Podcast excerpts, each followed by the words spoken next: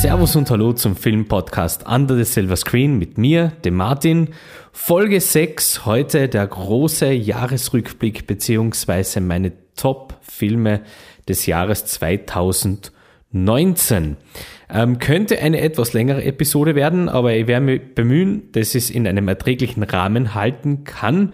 Ähm, habe die letzten Wochen, Tage ähm, damit verbracht, wirklich ähm, sämtliche Filme noch nachzuholen, die mir fehlen, damit ich eine objektive und ähm, ja, doch recht ansehnliche und, und äh, für mich recht stimmige Liste ähm, erstellen kann.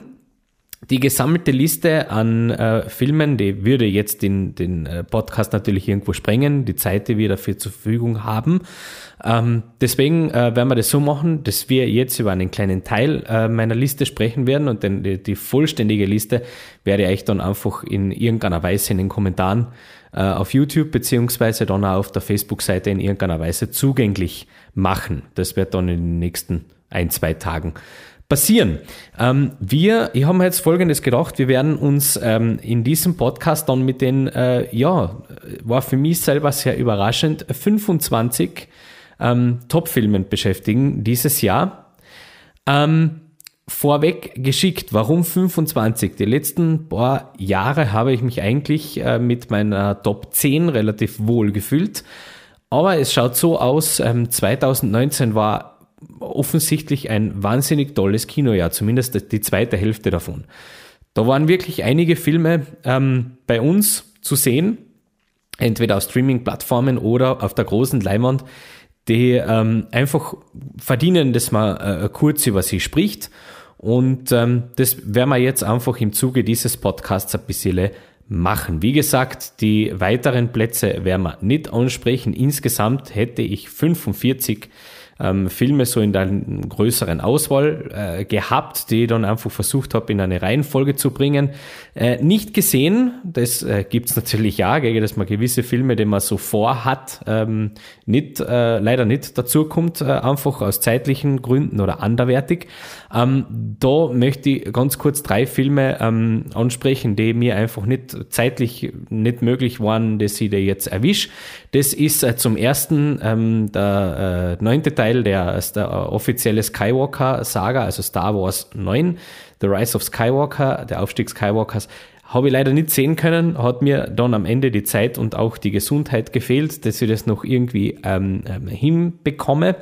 Dann habe ich leider nicht gesehen Booksmart, das Regiedebüt Regie ähm, von der Olivia Wilde.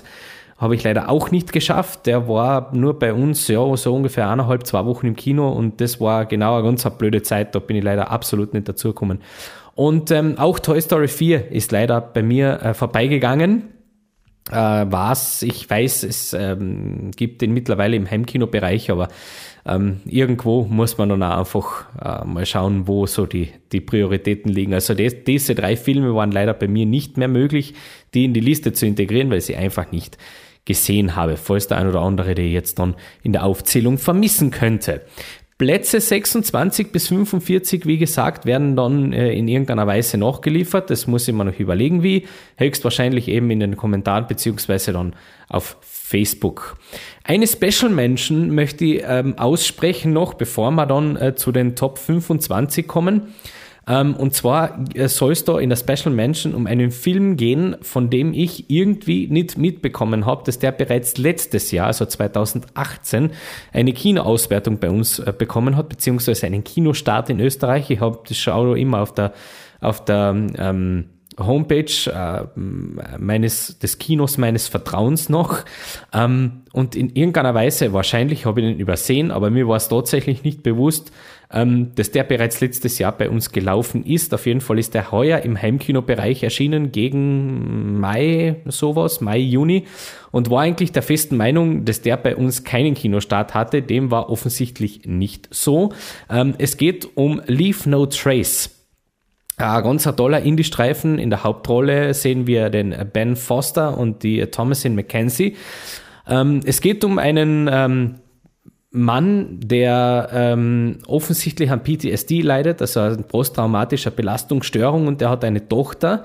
Und gemeinsam ähm, verbringen sie ihren Lebensalltag im äh, Wald beziehungsweise in einem Nationalpark in äh, den USA und es ist ja, ist ja illegal in ähm, Nationalparks zu leben, die äh, beiden machen das, die leben wirklich dort und äh, ja, durch eine kleine Unachtsamkeit werden eben die Behörden auf äh, D2 aufmerksam und versuchen, ähm, Vater und Tochter in die Gesellschaft äh, zu integrieren, äh, stellen ihnen dann eine Wohnung zur Verfügung und so weiter. Und ähm, der Film geht eigentlich dann darum, wie äh, sich zwei Menschen, die bis jetzt das so nicht gewöhnt waren, mehr, ähm, also die Tochter überhaupt nicht, aber vor allem der Vater mit seiner Backstory, die dann so nach und nach ein bisschen aufgerollt wird, ähm, sich in äh, Gesellschaft zu integrieren, beziehungsweise einen Stil, einen Lebensstil zu führen, den sie eigentlich gar nicht führen wollen. Ähm, Habe ich als irrsinnig, irrsinnig stark empfunden und wäre auf jeden Fall in meiner äh, Liste drinnen, also 1 bis 25. Aber ich wollte nicht offensichtlich schwindeln. Also ähm, wie gesagt, mir ist der absolut äh, durch die Lappen gegangen letztes Jahr. Falls das wirklich so war, dass der bei uns in Kärnten einen Start hatte, dann ähm, ja, der ist mir einfach durchgegangen und ich wollte ihn aber nicht unerwähnt lassen. Deshalb Leave No Trace als Special Mention. Jetzt gehen wir gleich ähm, voll in die Liste rein. Wir starten bei Platz Nummer 25. Platz Nummer 25 ist ein Film, den ich äh, gerade heute erst gesehen habe. Und zwar handelt es sich um eine Netflix-Produktion. Ähm, also kein Film, der direkt, also wo nur die Vertriebsrechte bei Netflix liegen, sondern direkt eine echte Netflix-Produktion. Und zwar The King. The King ist eine Netflix-Produktion und zwar eine Verfilmung des klassischen Shakespeare-Stoffes Henry V. Ähm, in der Hauptrolle sehen wir Timothy Chalamet, ähm, genauso wie äh, Joel Edgerton in diesem Film vorkommt. John Harris kommt vor und noch viel mehr, viel andere mehr. Ähm, Joel Edgerton auch teilweise dann äh, selbst verantwortlich für das Drehbuch. Und ähm, ja, es geht da eben um äh, diesen König Henry Fünften, der ähm, durch verschiedene Schicksalsfügungen zu einem zum englischen König äh, wird, da quasi in der Rangfolge aufsteigt und ähm, ja, sich dann ähm, eigentlich dafür aus oder dafür stark macht, ähm, Friedenspolitik zu betreiben, das aber eigentlich ähm, in Zeiten damaligen Zeiten halt nicht so einfach funktioniert. Wenn jetzt da der genaue ähm, Inhalt äh, mehr interessiert, bitte einfach bei Shakespeare nachlesen. Also es ist äh, starke Shakespeare-Motive verwendet, nimmt sich durchaus aber auch seine erzählerischen Freiheiten. Die Sprache ist nicht Shakespearean, also im Gegensatz zu Beispielsweise der Macbeth-Produktion mit dem ähm, Fassbender bzw. Justin Kersel an der Regie äh, ist es nicht Altenglisch bzw. Shakespearean Language, so, sondern äh, vielmehr eben doch an moderne Sprachgebrauch angelehnt und ähm, sollte dann doch denen Leuten wesentlich mehr Spaß machen, die ähm, mal in solche Filme einfach reinschnuppern möchten. Ähm, der ist äh, sehr wertig gefilmt, vor allem die äh, Kampfszenen funktionieren sehr, sehr gut, teilweise One-Shots. Ähm, also für mich, mir, für mich hat der King, der King relativ gut funktioniert, war ja eigentlich einmal als Miniserie ähm, so konzipiert, aber ich finde gerade als Spiel, gerade im Spielfilmlänge funktioniert das ähm, überraschend gut. Soweit Platz 25. Ich werde es einfach so ein bisschen durchsprechen, weil sonst wird das einfach zu, zu lange ähm, dauern. Ähm, Platz 24. Platz 24 äh, nimmt in meiner Liste äh, Film ein, bei dem ich nach der Sichtung eigentlich nicht gedacht hätte, dass der in meiner Liste vorkommen wird. Ähm, die Sache ist aber, und die habe ich auf Letterboxd jetzt nicht so top bewertet, da sind auf Platz 26, 27, 28 noch Filme drinnen, die ich auf Letterboxd besser bewertet hätte. Ähm, nach der Erstsichtung, es ist aber so, dass mich der Film doch im Nachhinein noch sehr beschäftigt hat, ich relativ viel nachgedacht habe über den Film. Und ähm, vielleicht auch ein bisschen Legendenbonus dabei ist. Es handelt sich bei Platz 24 um The Mule.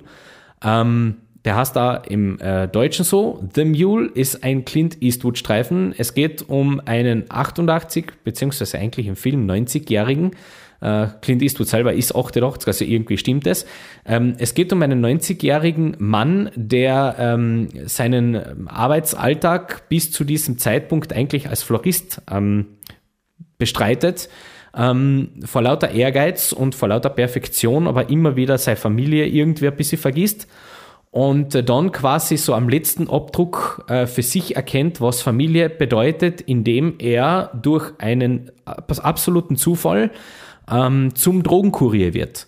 Ähm, ist vom Thema her natürlich relativ schwierig, ähm, das dann auch umzusetzen, aber was der Herr Eastwood, der ja selber Regie führt ähm, und auch die Hauptrolle spielt, was der in diesem Film sehr, sehr gut hinkriegt, ist tatsächlich dieser, dieser Spagat, ähm, ähm, Art und Weise von Kino zu machen, den man heutzutage oder in, in modernen Sehgewohnheiten eigentlich relativ selten noch zu sehen bekommt. Das ist alles so ein bisschen mit viel gut Vibe inszeniert, aber trotzdem so mit, mit schönen Zwischentönen. Ich habe mal mit ein paar Szenen, das muss ich ehrlich sagen, man weiß ja nicht so wirklich politische Einstellung von Herrn Eastwood und das kehrt auch da jetzt nicht unbedingt her. Ähm, trotzdem, mit einigen Szenen war ich mir jetzt nicht so ganz sicher, was will er sagen damit. Ähm, meint er das ernst oder ähm, er damit es einfach gesagt ist in diesem Film? Aber um sich da wirklich gescheit selber eine Meinung bilden zu können, ähm, muss man den höchstwahrscheinlich gesehen haben. Und ähm, da bin ich wieder so der Touchy-Feely-Type. Ähm, die letzten fünf Minuten reißen den so weit außer. Ähm, also The Mule, große Überraschung, war ja letztes Jahr ähm, nicht im Oscar-Rennen mit dabei. Ähm, ja, ich kann irgendwo verstehen, warum. Für das ist es dann wahrscheinlich ein bisschen doch zu konventionell, das Ganze, aber Clint Eastwood sehe einfach immer gern und auch seine Filme sehe ich immer gern, spätestens äh, seit ähm, ja, die neuen, der, der reife Clint Eastwood quasi seit äh, Gran Torino eigentlich immer ein, ein Blick wert. Also The Mule auf Platz 24. Platz 23 ist eigentlich äh, relativ überraschend für mich selber, dass der doch äh, so weit unten ist. Das ist nämlich der Best Picture Oscar, Oscar Best Picture Gewinner des letzten Jahres, nämlich Green Book. Ähm, Green Book erzählt eine auf wahren Begebenheiten basierende Geschichte aus den 1960er Jahren. Es geht um einen ähm, farbigen bzw. schwarzen äh, Jazzpianisten, der ähm, eine große Tournee durch äh, die USA plant und dafür einen Security-Mitarbeiter slash Fahrer sucht. Und den findet er im ähm, Charakter, der durch, äh, von Viggo Mortensen gespielt wird, der eben so ein bisschen mafiöse Verbindungen hat und ähm, quasi so eigentlich der Mann fürs Grobe ist äh, für die Organisation, aber ähm, durch verschiedene ja, Schicksalsfügungen ähm, kommen die zwar dann äh, zusammen und bestreiten diese Konzerttournee durch USA. Wurde immer so ein bisschen als Driving Miss Daisy äh, von 2018 in dem Fall, weil in den USA hat er schon äh, ein bisschen früher äh, Premiere gefeiert ähm, bezeichnet und ähm, ganz falsch liegt man nicht, wenn man das äh, diesem Film unter Anführungszeichen vorwirft. Ähm, Green Book ist so eine Art von Film, auch ähnlich wie The Mule, die sieht man relativ selten jetzt mittlerweile. Das hat mich doch sehr an 90er Jahre äh, Drama erinnert. Ähm, ist halt einfach nicht her oben, weil es einfach so viel stärkere Filme heuer gegeben hat. Aber ähm, ich kann mir bei dem, bei dem Film tue ich mir wirklich relativ einfach, dass ich den empfehle, weil das ist so ein ganz klassischer Crowdpleaser. Irgendwas findet da jeder drinnen, das man äh, gut an dem Film findet. Dementsprechend Green Book am Ende trotzdem eine große Empfehlung, sich den anzuschauen. Auf Platz 23. Auf Platz 22, jetzt kommt er, Quentin Tarantino, Once Upon a Time in Hollywood. Auch hier sehr überraschend für mich, dass der so weit hinten ist. Ähm, aber da war einfach nicht mehr drinnen. Sogar nach der Erstsichtung ähm, habe ich ihn gar nicht äh, drauf gehabt auf meiner Liste, zumindest nicht auf 1 bis 25. Ähm, der hat für mich so so lala funktioniert, wenn ich ganz ehrlich bin, nach dem unmittelbaren Seherlebnis. Ähm, dass der äh, produktionstechnisch, kameratechnisch, schauspielertechnisch auf absolutem Top-Niveau ist, das ist äh, relativ logisch mittlerweile. Werden redet ja auch von einem Quentin Tarantino-Film. Aber ähm, für mich war tatsächlich die Story ein relativ großes Problem dieses Mal, beziehungsweise einfach das Fehlen, das, das, das Fehlen der jeweiligen äh, über weite Teile des Films. Ähm, normal schaue ich dem relativ gerne zu. Ähm, aber für mich war da einfach ein bisschen zu wenig gesagt ähm, in, diesen, in dieser Zeit. Und äh, dementsprechend hat da das Finale für mich jetzt nicht ganz ähm, seinen Zweck erfüllt, das es hätte erfüllen sollen oder können. Ähm, ich weiß, das sehen jetzt ganz viele ganz, ganz anders und äh, fein, ich kann das auch total nachvollziehen, dass man den äh, Film wirklich ganz, ganz toll findet und äh, ich finde ihn auch sehr sehenswert, tatsächlich, ich finde ihn wirklich sehenswert. Ähm, ich habe mir nur einfach ein bisschen schwer getan, weil ich mit ähm, dieser ähm, Dekade des Filmemachens, Hollywoods Filmemachens, einfach jetzt nicht der große Experte darin bin und ich glaube, das muss man sein, damit man die ganzen Querverweise und Referenzen irgendwo richtig einordnen kann.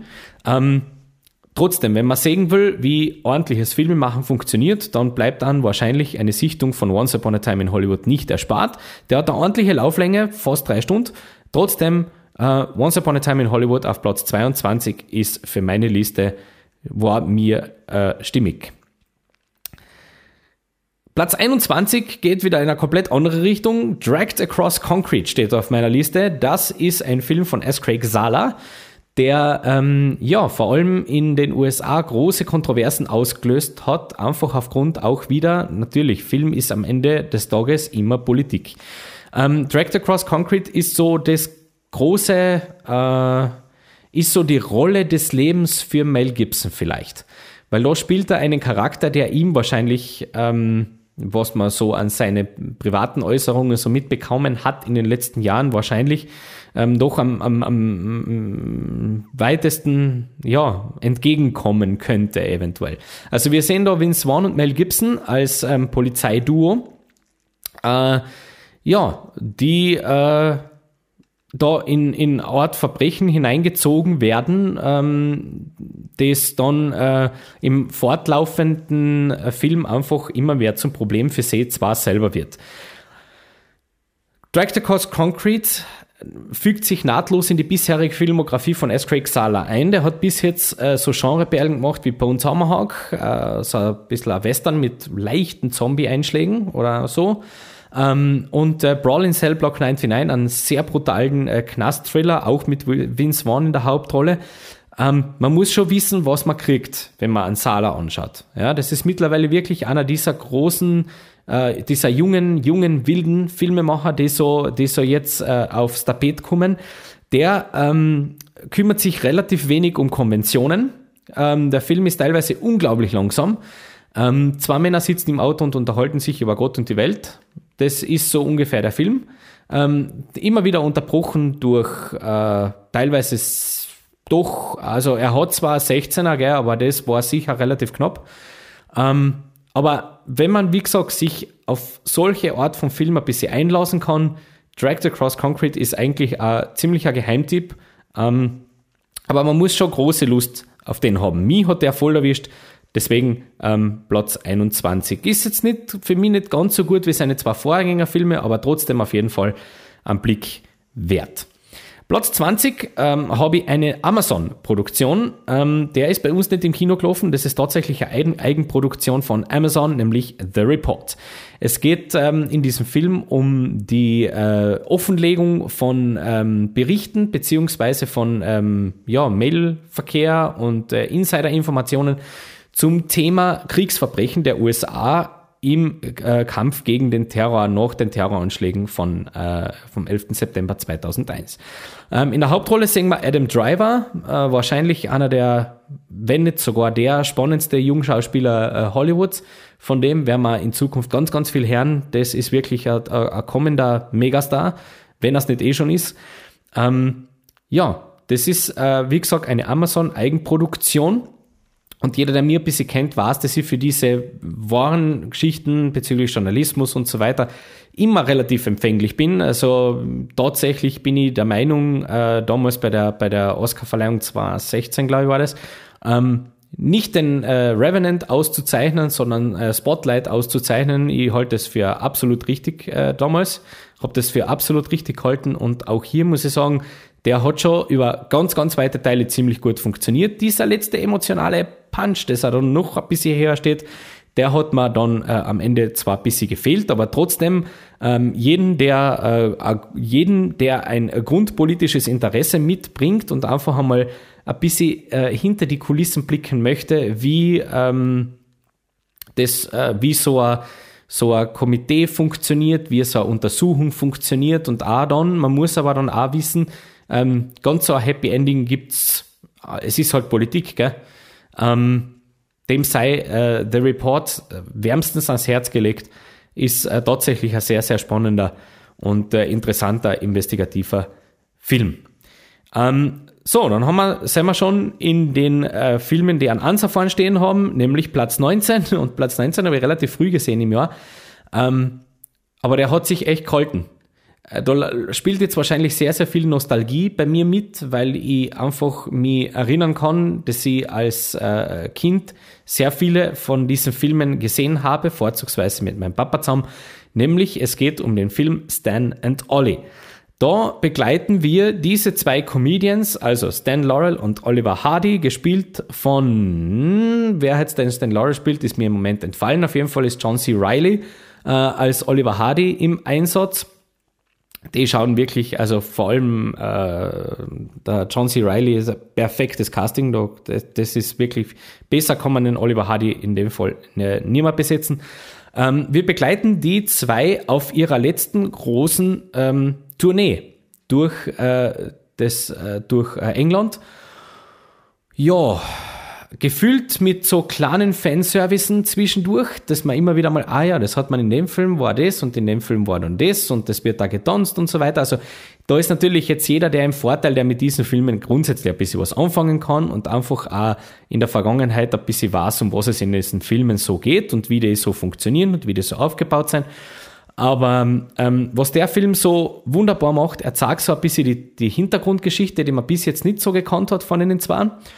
Und ähm, der strotzt einfach nur davon, dass man einfach merkt, der möchte einfach nur die Fans ähm, dieses, dieses legendären Duos irgendwo abholen und ähm, sie einfach nur einmal ein bisschen zurückholen in die Kindheit. Und das macht er auf ganz, ganz tolle Weise. Deswegen ist er auf Platz 19 bei mir Stan and Ollie. Auf Platz 18 haben wir äh, einen Film, der wahrscheinlich heuer bei den Oscars noch so das ein oder andere Mal, zumindest in einer technischen Kategorie, ähm, auftauchen wird, nämlich äh, Le Mans 66. Im Englischen Ford wie Ferrari. Der steht bei mir auf Platz 18 und zwar äh, in erster Linie eben wegen der doch sehr, sehr tollen, äh, sehr toll geschnittenen, sehr toll choreografierten ähm, Rennszenen, die da vorkommen. Aber es ist halt auch so ziemlich der amerikanischste Film, den man sich so vorstellen kann. Also alle gegen die Italiener und ähm, unterwegs vergessen wir dann den, den, äh, den, den, kapitalistischen Gedanken nicht und so weiter. Aber das war voll, vollkommen fein mit mir. Ähm, James Mangold äh, am Regiestuhl hat da wirklich einen äh, sehr schönen Film abgeliefert, der ganz viel Retro-Feeling mitbringt, auch äh, nicht einmal Retro-Feeling für die Autos jetzt an sich oder fürs Rennfahren an sich, sondern äh, Retro-Film, äh, Retro-Feeling, was das Filmemachen betrifft. Da sitzt irgendwie jede Kameraeinstellung wunderbar. Die Schauspieler machen ihre Sache ganz, ganz ausgezeichnet. Und ähm, ja, das war doch auch vom Kinopublikum, was man so mitbekommen hat, mit das ähm, ja, unterschiedlichste, das man so kriegen kann. Also von Kind bis äh, ja, Senior war da eigentlich alles dabei im Kinosaal. Dementsprechend, also Le Mans 66 kann ich mir schon sehr gut vorstellen, dass der auch sehr vielen Menschen gut gefallen wird. Ähm, bei mir auf Platz 18 gelandet. Auf Platz 17 äh, haben wir im Grunde die höchstplatzierte Comedy des Jahres. Ähm, Comedies ranken ist immer so eine Sache, weil Humor ist immer sehr, sehr subjektiv. Und ähm, ich habe schon sehr viele Filmempfehlungen bekommen im Comedy-Sektor, die dann bei mir einfach absolut nicht gezündet haben, beziehungsweise umgekehrt habe ich auch schon Empfehlungen ausgeben, die für andere dann wieder überhaupt nicht funktionieren, weil eben Humor und, und Humorempfinden eben doch sehr individuell äh, funktioniert, meiner Meinung nach. Ähm, auf Platz 17 also die höchst gerankte Comedy bei mir und die tragt den Titel Longshot. Longshot ist äh, ein Film in den Hauptrollen besetzt mit Seth Rogen und Charlize Theron und spätestens beim Namen Seth Rogen sollte man schon wissen, welche Art von Humor an da so erwartet. Gell? Das ist der Mann, der, Grund, der, der verantwortlich ist für so Filme wie Sausage Party oder äh, dann auch bei Superbad mit ähm, schon, schon so seine Finger mit drin gehabt hat. Ähm, also grundsätzlich schreckt der einmal nicht zurück vor ein bisschen Zoting-Witzen, gell? Ähm, so ein bisschen Witzen, die so auf der, auf der Grenze unterwegs sind, auf der Grenze des guten Geschmacks teilweise. Was aber mit Longshot, äh, was aber bei Longshot einfach super funktioniert, ist die Chemie der zwei Hauptdarsteller. Ähm, für alle, die jetzt nicht wissen, um was es äh, in Longshot geht, es äh, geht um eine äh, Außenministerin, also Charlie Theron spielt die Außenministerin der Vereinigten Staaten, die grundsätzlich ähm, große Ambitionen aufs Präsidenten, Präsidentinnenamt legt, muss man jetzt ja sagen, ähm, aufs Präsidentinnenamt liegt ähm, und ihre Popularitätswerke gehen so ein bisschen durch, Werte gehen so ein bisschen durch die Decke. Nur ähm, wenn es um äh, Humor beziehungsweise so, ja, ja, Humor geht, da äh, sehen, seht eben ihr Wahlkampfteam noch ein bisschen Verbesserungspotenzial. Und deswegen wird äh, der Seth Rogen ins, also der Charakter vom Seth Rogen in äh, das Team geholt, der ähm, ein sehr bissiger Journalist ist, der ähm, sehr, sehr wilde Artikel schreibt zur aktuellen politischen Lage, der gerade eben durch ähm, eine Übernahme durch einen anderen Medienkonzern seinen Job dann hinschmeißt, weil sie mit seine Werte nicht mehr ähm, ähm, zusammengeht, dass er für diese Zeitung noch ähm, tätig ist. Und ähm, er kommt dann eben in dieses äh, Wahlkampfteam hinein und man äh, sieht gleich schon am Anfang, die zwei kennen sich aus Jugendtagen. Sie war mal seine Babysitterin und er war ganz, ganz unsterblich verliebt in sie. Und ja, dann weiß man eh schon ungefähr, in welche äh, Richtung das geht. Ähm, den Film kann man tatsächlich ein bisschen mit Pretty Woman vergleichen, beziehungsweise mit Notting Hill vergleichen, plus ähm, ein bisschen ähm, ein bisschen erwachseneren Humor, vielleicht, ähm, formulieren wir es mal so.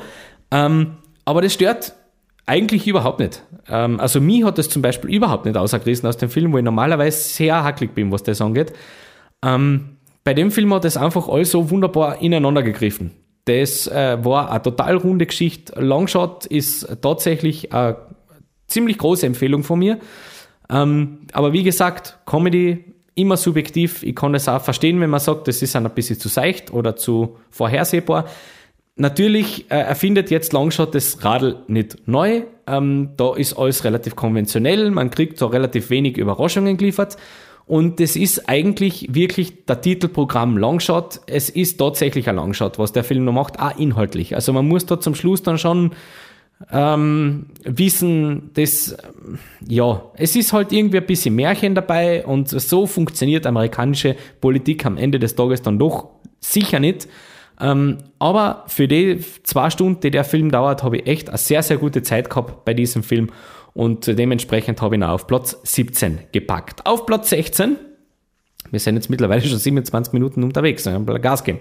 Platz 16, ähm, kann man eigentlich nicht von einer guten Zeit reden, aber doch irgendwie. Ähm, Platz 16 ist nämlich Marriage Story, ein Netflix-Film. Äh, in den Hauptrollen Adam Driver wiederum, zum zweiten Mal in meiner Liste, und Scarlett Johansson. Zu dem Film ist eigentlich schon im, an der vorherigen Podcasts relativ viel gesagt worden, deswegen hier noch einmal nur kurz äh, zusammengefasst.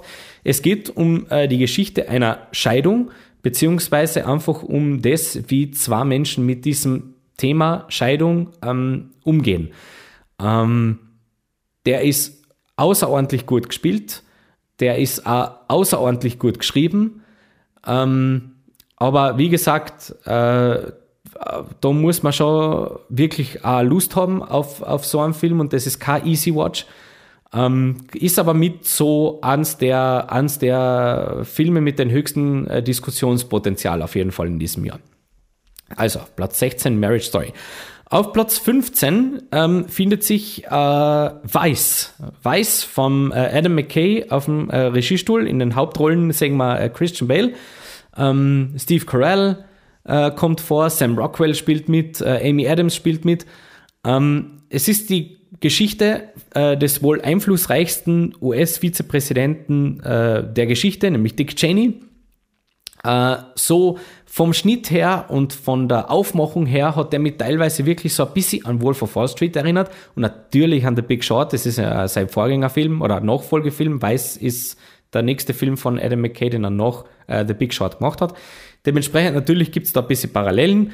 Ähm, Weiß zeichnet sich im Grunde wirklich dadurch aus, dass, sie, äh, dass man da schon sehr mitfiebert, aber auch hier ähm, so ein bisschen politisches Interesse ist durchaus äh, angebracht, sonst wird man gewisse Sachen einfach relativ schwer einordnen können. Und trotzdem äh, braucht man da jetzt keine Angst haben, dass man da schon alles weiß, äh, was da so ähm, ja, geschildert und beschrieben wird. Weil ähm, ich bin grundsätzlich ein relativ politikinteressierter Mensch und da waren schon einige Dinge dabei, die ich an sich nicht unbedingt gewusst habe über den äh, Herrn äh, Cheney. Und man ist einfach immer wieder total überrascht, dass das alles damals so gegangen ist, wie es eben gegangen ist. Ähm, aber allein schon aufgrund der Performance vom Herrn Bale in der Titelrolle, der da wirklich mit seiner Rolle komplett verschmilzt. Also da sieht man spätestens, bei mir war es zumindest so, nach zehn Minuten nie mehr den Herrn Bale, sondern nur mehr den Herrn Cheney. Und das ist äh, gerade bei so einer Persönlichkeit, ähm, der jetzt nicht so viel aus seinem Privatleben mit in das Amt gebracht hat und auch in die Öffentlichkeit getragen hat, durchaus ähm, eine große Leistung. Also Weiß auf Platz 15. Auf Platz 14 haben wir eine Dokumentation, die eigentlich relativ ähm, spontan entstanden ist in, äh, in der Produktion, nämlich Nossa Chape. Ähm, es geht in diesem Film um das tragische Flugzeugunglück ähm, des brasilianischen Fußballteams Chapecoense ähm, bin mir sicher, ihr habt das irgendwie zumindest aus, den, aus der medialen Berichterstattung äh, mitbekommen. Diese äh, Jungs beziehungsweise dieses Team samt Betreuer und Trainerstab war unterwegs zum ähm, Champions League Finale Südamerikas. Ähm, und auf dem Weg äh, zum Hinspiel in Kolumbien, glaube ich, ähm, ist äh, diese Maschine abgestürzt. Ähm, hat so ausgeschaut, dass bis auf drei Spieler ähm, die komplette Belegschaft äh, an Ort und Stelle verstorben ist. Ähm, und das eigentlich so rund um, die, rund um den Globus unglaubliche äh, Wellen der, der Anteilnahme ausgelöst hat. Äh, in der gesamten Fußballwelt hat man äh, am Spieltag nach diesem Unglück den Opfern auch gedacht, äh, mit äh, Schweigeminuten und, und so weiter. Nur was man eben nicht so mitgekriegt hat in der öffentlichen Berichterstattung war, wie sich äh, dieses Team dann von diesem sehr, sehr schweren und sehr, sehr harten Schicksalsschlag ähm, erholt hat. Und nicht einmal nur das Fußballteam, sondern auch natürlich die Familien der Opfer. Und äh, diese, diese Aufgabe übernimmt im Grunde jetzt dieser Film, dass man da äh, hinter die Kulissen schauen kann, dass man, ähm, und das finde ich so toll bei dem Film, dass er eben nicht glorifiziert, ähm, was der Verein da getan hat, wie er mit dem umgegangen ist, sondern durchaus auch zeigt, was passieren kann, wenn man aus, ja, aus guten Beweggründen versucht, gewisse Entscheidungen durchzubringen oder durchzudrucken, die aber vielleicht auch nur einen Teil der Beteiligten irgendwo zufriedenstellt oder zumindest mit einem guten Gefühl zurücklässt. Und äh, ist durchaus äh, auch für Nicht-Fußball-Interessierte auf jeden Fall mehr als nur einen Blick wert. Nossa Chape ist auch schon auf äh, DVD zu erwerben. Ähm, das ist wirklich eine Riesenempfehlung. Schaut euch den bitte an. Platz 14, Nossa Chape. Platz 13 äh, ist ein schwedischer Film, nämlich Border. Ähm, das war tatsächlich ein Film, der mich total kalt erwischt hat, weil ich das ähm, Filmposter gesehen habe und ähm, überhaupt nicht äh, gewusst habe, in welche Richtung der Film jetzt mit mir möchte, ähm, welche, welche äh, Routen der mit mir gehen möchte. Und der fängt da ganz, ganz komisch an. Ähm, Border äh, handelt von einer Grenzbeamtin, die am Flughafen arbeitet, äh, die von Haus aus jetzt optisch schon mal zumindest ein bisschen merkwürdig rüberkommt. Ähm, neben ihrer äh, durchaus optischen, sehr auf, optisch sehr auffälligen ähm, ja, sehr auffälligen Weise, um das einmal so auszudrücken, ähm, fällt bei ihr auf, dass sie einen sehr, sehr guten Geruchssinn und generell so ein bisschen äh, einen sechsten Sinn besitzt. Also sie schafft es allein durch ihren Geruchssinn und durch, äh, durch, ihren, durch ihr Gespür, ähm, Schmuggler sofort aus dem Verkehr zu ziehen, ohne dass sie die äh, näher äh, sich mit denen beschäftigt oder so. Ähm, das wird dann gleich schon in den ersten fünf Minuten erklärt. Dann äh, geht dann plötzlich ein Crime-Plot auf und dann ähm, macht der Film noch einen großen Abstecher in Folklore und in Sagen. Und äh, spätestens dann hat mir der Film total gehabt. Ähm, das ist tatsächlich ein Ort von Film, den man äh, im konventionellen Kino relativ selten äh, zu sehen bekommt. Das Make-up ist sensationell, das, dafür war der Film auch für einen Oscar nominiert. Ähm, Border ist tatsächlich äh, ein Streifen, den man zumindest, wenn man auf so ein bisschen alternatives Filme machen steht, auf jeden Fall einmal auf seine Liste packen sollte. Ähm, große Empfehlung von mir, aber man sollte sich da wirklich im, auch im Klaren sein, das ist sicher kein Film für jedermann. Ähm, aber wenn man so ein bisschen auf, auf wie gesagt, alternatives, ähm, moderneres Kino steht, kann man mit dem Film wirklich große Freude haben. Border auf Platz 13. Auf Platz 12, wenn man jetzt wieder ein bisschen konventioneller. Auf Platz 12 findet sich nämlich das große Mafia-Epos The Irishman vom Herrn Scorsese. Dazu habe ich schon ganz viel in einem der vorherigen Podcasts gesagt, deswegen werde ich jetzt gar nicht so viel Wörter verlieren zu diesem Film. Der ist auf Netflix anschaubar, 3 Stunden 30, huckt euch hin, Schaut euch den an, wenn ihr den auf der großen Leinwand verpasst habt, weil da kehrt der eigentlich hin. Ähm, rundum total gelungener, runder äh, Streifen, runder Mafia-Film, wo man wirklich so ein bisschen das Gefühl hat, da ist noch einmal so eine Gang ähm, zusammenkommen vor, der, vor und hinter der Kamera und die haben einfach noch einmal das gemacht, was einfach funktioniert. Von vorn bis hinten. Genau so macht man das. Das ist wirklich ein Referenzfilm. So haben Mafia-Filme auszuschauen.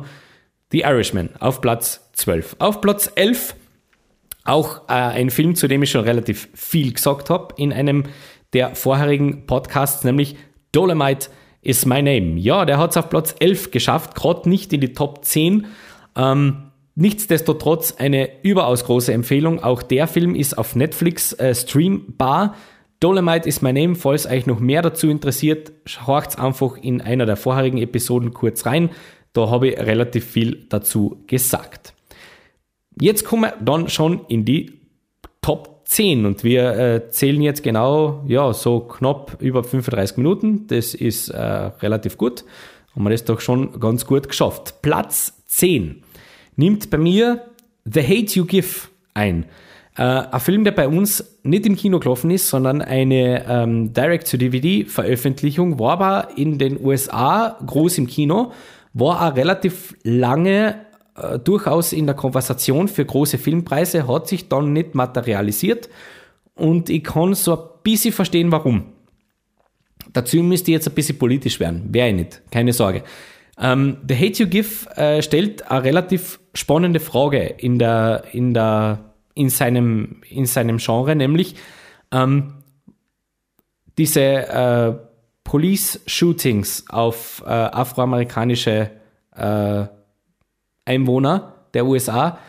Ähm, der Film dreht das Ganze so ein bisschen um und beleuchtet es aus der Sicht eben einer äh, jungen Afroamerikanerin, die durch mehr oder weniger Zufall Augenzeugin davon wird, wie ihr, einer ihrer besten Freunde ohne sein Zutun, ohne dass er irgendwas falsch macht, ähm, von einem weißen Polizisten erschossen wird.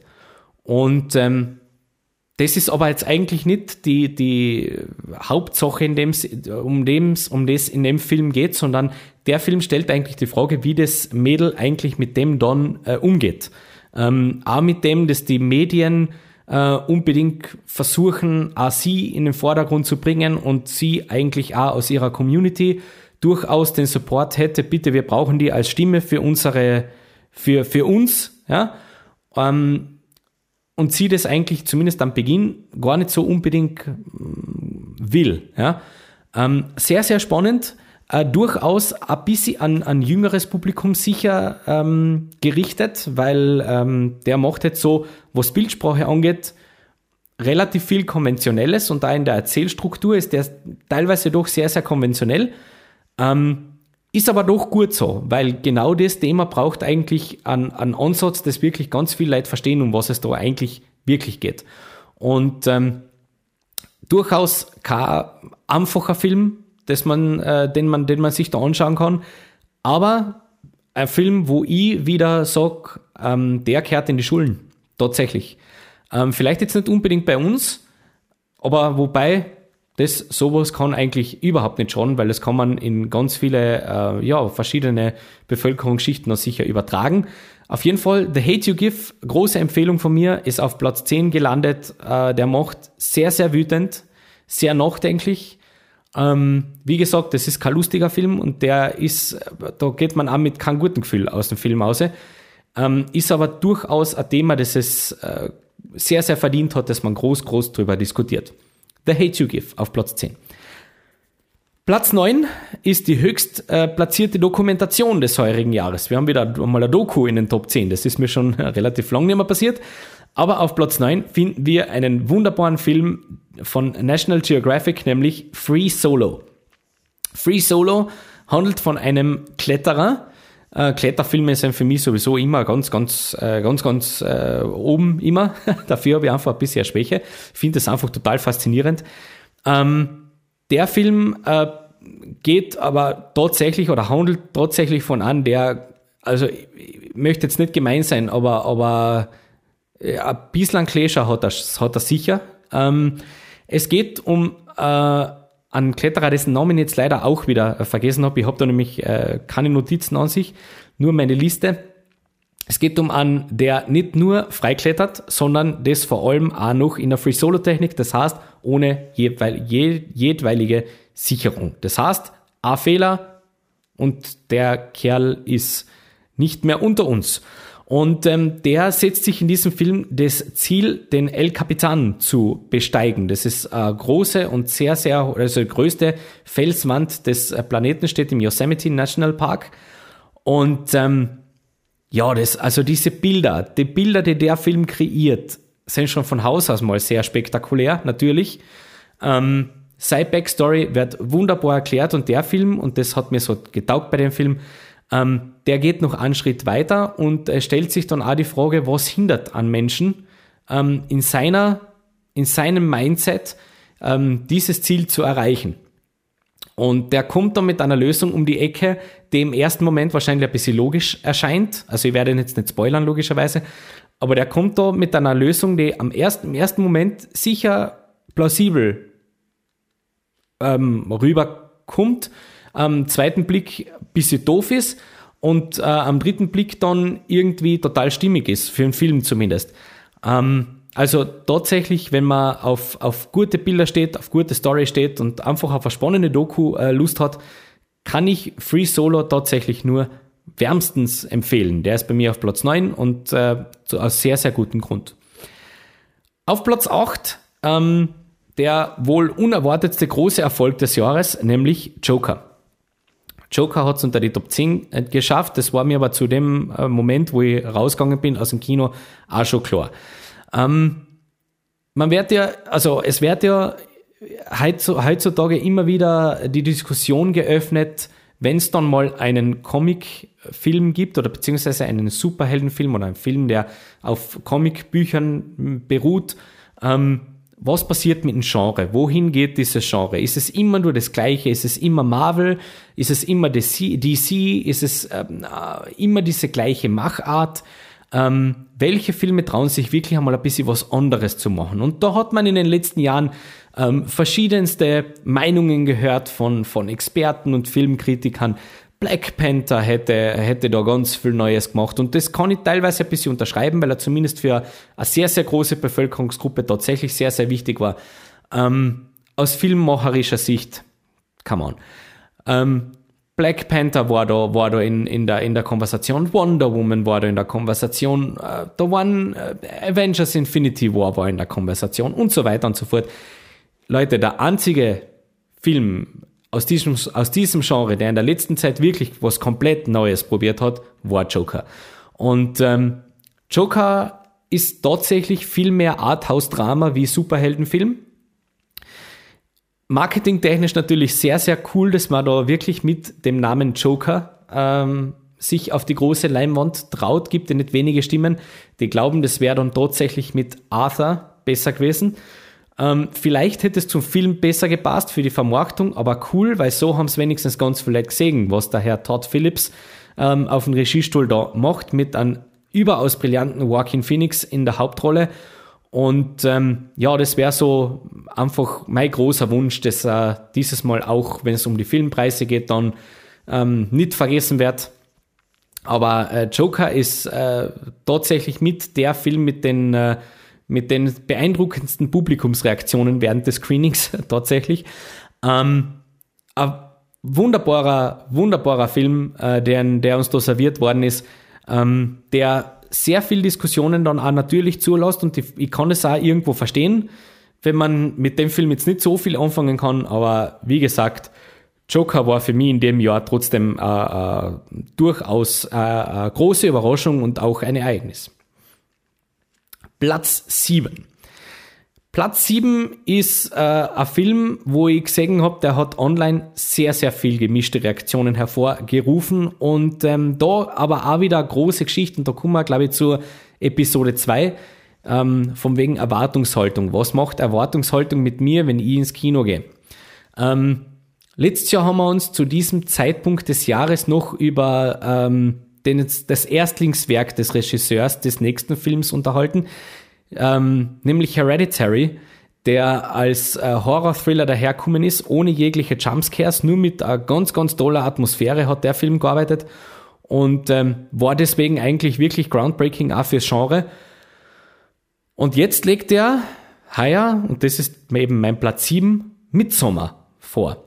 Ähm, und Ganz, ganz viele Menschen haben den großen Fehler gemacht in ihrer Analyse äh, und äh, Midsommar mit Hereditary verglichen, beziehungsweise wollten in Midsommar unbedingt das nächste große Horrormeisterwerk vom Macher vom Hereditary sehen. Und das ist, glaube ich, mit der größte Fehler, den man machen kann, wenn man in den Film geht, weil der hat nämlich mit Hereditary einmal so überhaupt gar nichts zu tun.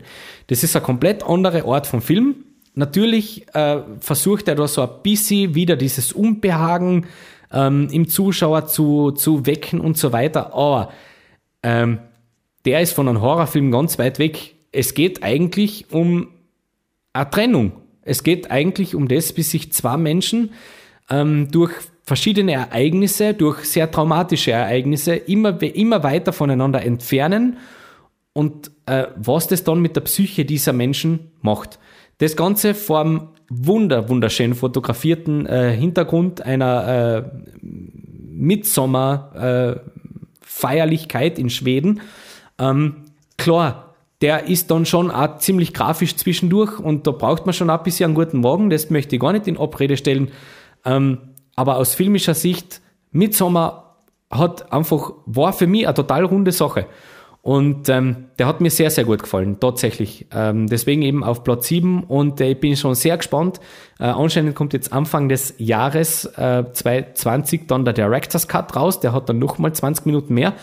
Und äh, auf den freue ich mich dann tatsächlich ähm, noch einmal, dass ich mir den noch einmal anschauen kann. Aber Midsommer ähm, tatsächlich eine große Empfehlung von mir. Ähm, man sollte nur eben absolut nicht den Fehler machen, dass man den mit Hereditary vergleicht. Das hat mit dem einen, hat mit dem anderen überhaupt gar nichts zu tun. Platz Nummer 6 ist äh, der höchst gewertete, muss ich schauen, ja, der höchst gewertete Musikfilm, nämlich Rocketman. Genauso muss eine Biografie ausschauen. Genauso. Ähm, klar, das ist jetzt nicht eine konventionelle Biografie. Ja, man bekommt jetzt nicht so viel erklärt und ja, man weiß dann auch nicht alles über den Herrn Elton John. Ähm, aber im Gegensatz zum äh, Bohemian Rhapsody war tatsächlich das ein Film, wo ich mir schon beim Schauen gedacht habe, das war komplett klar, dass der Herr Elton John auch in der Produktion sehr, sehr involviert war, weil genau so muss man das Leben oder muss man ihn als Figur an sich verfilmen. Ähm, bei Bohemian Rhapsody war das noch ein bisschen anders, der war sehr, sehr konventionell. Ähm, da hätte wahrscheinlich auch der Charakter Freddie Mercury einen anderen Film ähm, ähm, verdient, aber er war sehr erfolgreich und ähm, dementsprechend alles gut. Ähm, hat auch brutal viel Spaß gemacht, ganz klar. Was Rocketman so cool gemacht hat und das, was ihn dann doch ein bisschen abhebt für mich, ähm, war eben seine sehr eigenwillige Machart. Das ist teilweise eher, eher mehr Revue als Biografie. Aber genauso muss man halt Elton John machen. Ähm, der Film bringt an wieder näher, warum der Herr Elton John nach wie vor so eine Legende ist im Musikbusiness. Wieder sehr viele Songs neu entdeckt, wo ich gar nicht mehr gewusst habe, dass die überhaupt von ihm sind. Ähm, das Ganze brachial gut umgesetzt, auch wieder in der Regie. Dexter Fletcher ist sowieso mittlerweile ein ganz großer Liebling für mich. Der hat auch bei Bohemian Rhapsody so ein bisschen seine Finger mit, gehabt, mit drin gehabt, ähm, ist aber vor allem verantwortlich für eine wunderbare Biografie aus dem Jahr 2016, nämlich Eddie the Eagle.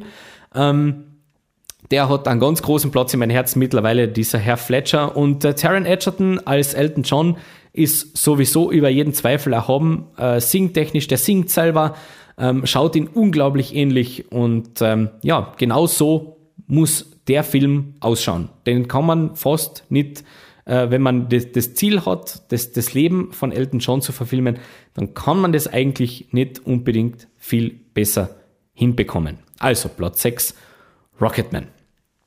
Wir kommen jetzt in die heiße Phase, nämlich die Top 5 Filme des Jahres für mich persönlich. Und äh, wir starten gleich äh, hinein mit Platz 5 und einem Film, den ich letzte Woche erst äh, gesehen habe. Der ist erst ganz kurz bei uns im Kino. Hat die Heirige Biennale eröffnet in äh, äh, Wien, nämlich Porträt einer jungen Frau in Flammen. Es ist ein französischer Film von auch, äh, muss man ja ähm, dazu sagen, weil es ja immer mal heißt in, in, in Hollywood, wenn es dann um die Filmpreise geht und sich jeder echauffiert über ähm, das Fehlen einer starken weiblichen Persönlichkeit in der, im Filmemachertum.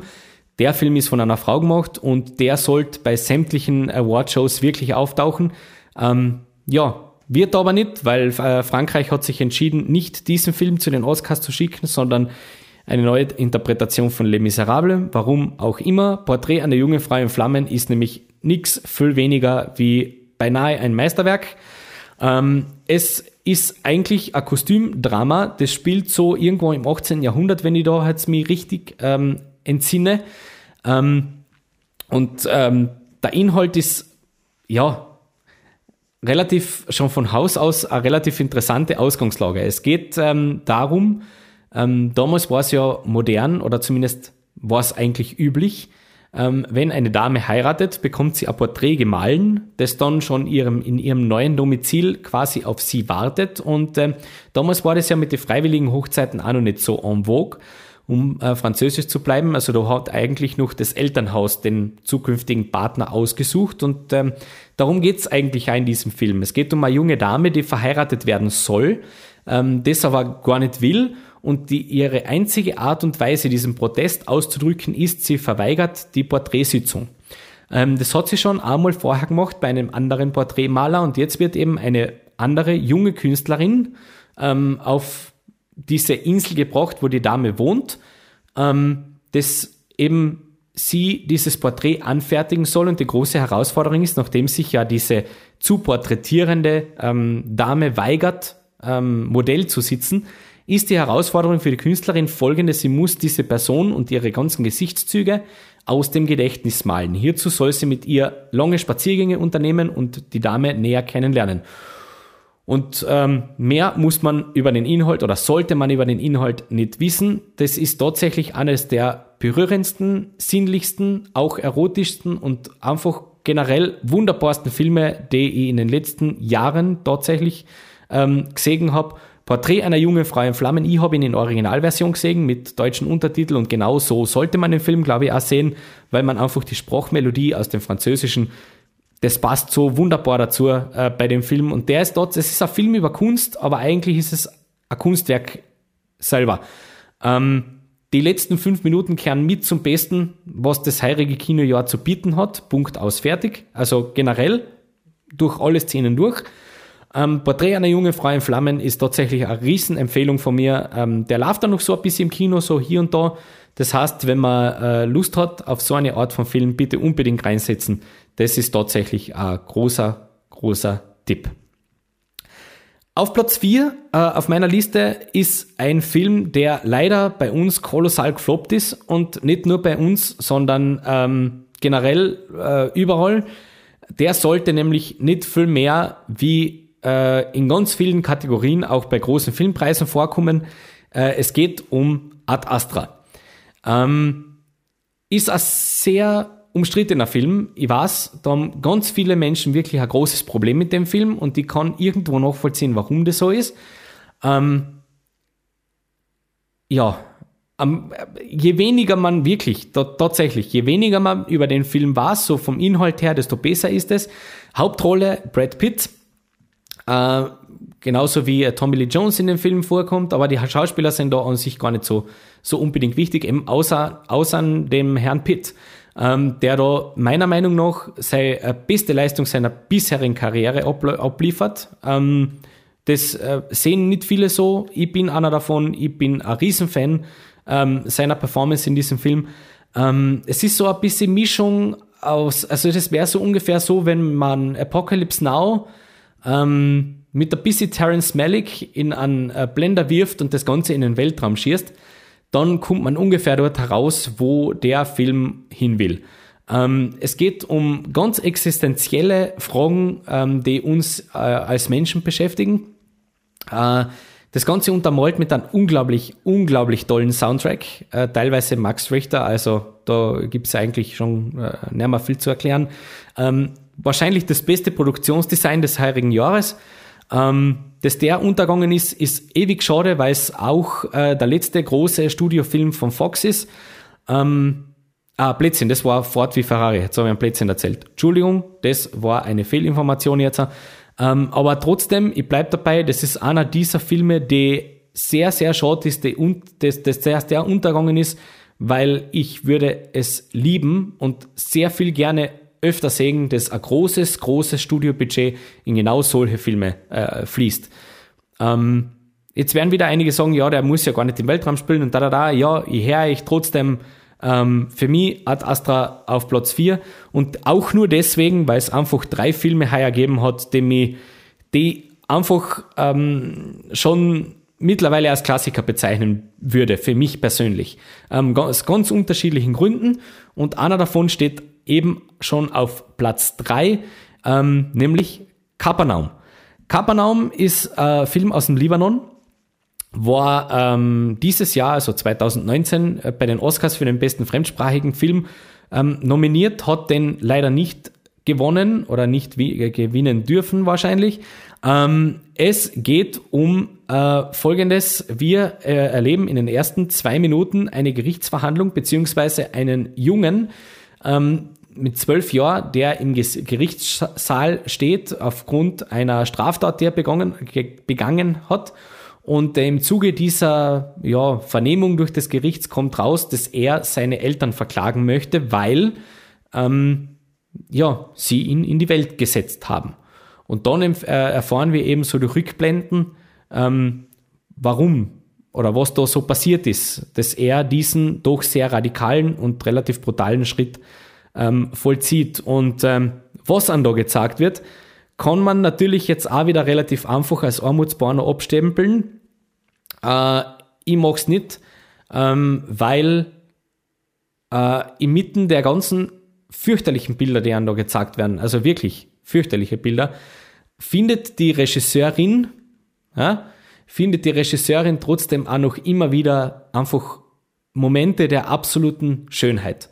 Ähm, ob das jetzt eine äh, äh, kalte Dusche ist, ob das jetzt ein Spiel mit, äh, mit Disco-Lichtern ist, ähm, das, da, da gibt es so viel Reichtum in dem Film und äh, tatsächlich wäre jedes Wort mehr, das man zur Handlung verliert oder zur Backstory verliert, einfach eins zu viel und ich kann einfach da in dem Fall nur sagen, Platz 3, Kapernaum, ähm, ist ein Film, der auf Amazon Prime mittlerweile äh, nach wie vor zur Verfügung ist. Bitte Schaut euch den an, der ist es tatsächlich der Wert. Ähm, auf Platz 2, und jetzt kommen wir schon äh, relativ hoch auf und äh, die, die mich kennen, werden jetzt wahrscheinlich schon genau die zwei Filme wissen, die da ganz oben stehen. Auf Platz 2 ähm, findet sich der Leuchtturm. Äh, der Lighthouse im englischen Original in der Hauptrolle oder in den Hauptrollen sehen wir genau zwei Menschen, nämlich Robert Pattinson und äh, Willem Dafoe. Auch hier habe ich in einem der vorherigen äh, Podcasts schon relativ viel dazu gesagt. Ähm, ist einer dieser Filme, der wirklich mit dem Genre spielt und sowas liebe ich, wenn man äh, einfach in einem Film sitzt, so eine grundsätzliche kleine Idee kriegt, was der Film so will und dann für zwei Stunden komplett abtaucht und ganz äh, was Eigenes und ganz was teilweise sogar Eigenartiges serviert bekommt, aber das mag ich. Dementsprechend Platz zwei, der Leuchtturm könnte ich durchaus auch sehen, dass man in ähm, wirklich als Klassiker bezeichnen wird. Zumindest als Klassiker im Bereich dieses Filmgenres. Und wir sind auf Platz 1. Und das hat fast eine Stunde gedauert. Danke fürs äh, dranbleiben, jeden, der jetzt äh, noch da ist und bis zu diesem Moment ähm, dabei war.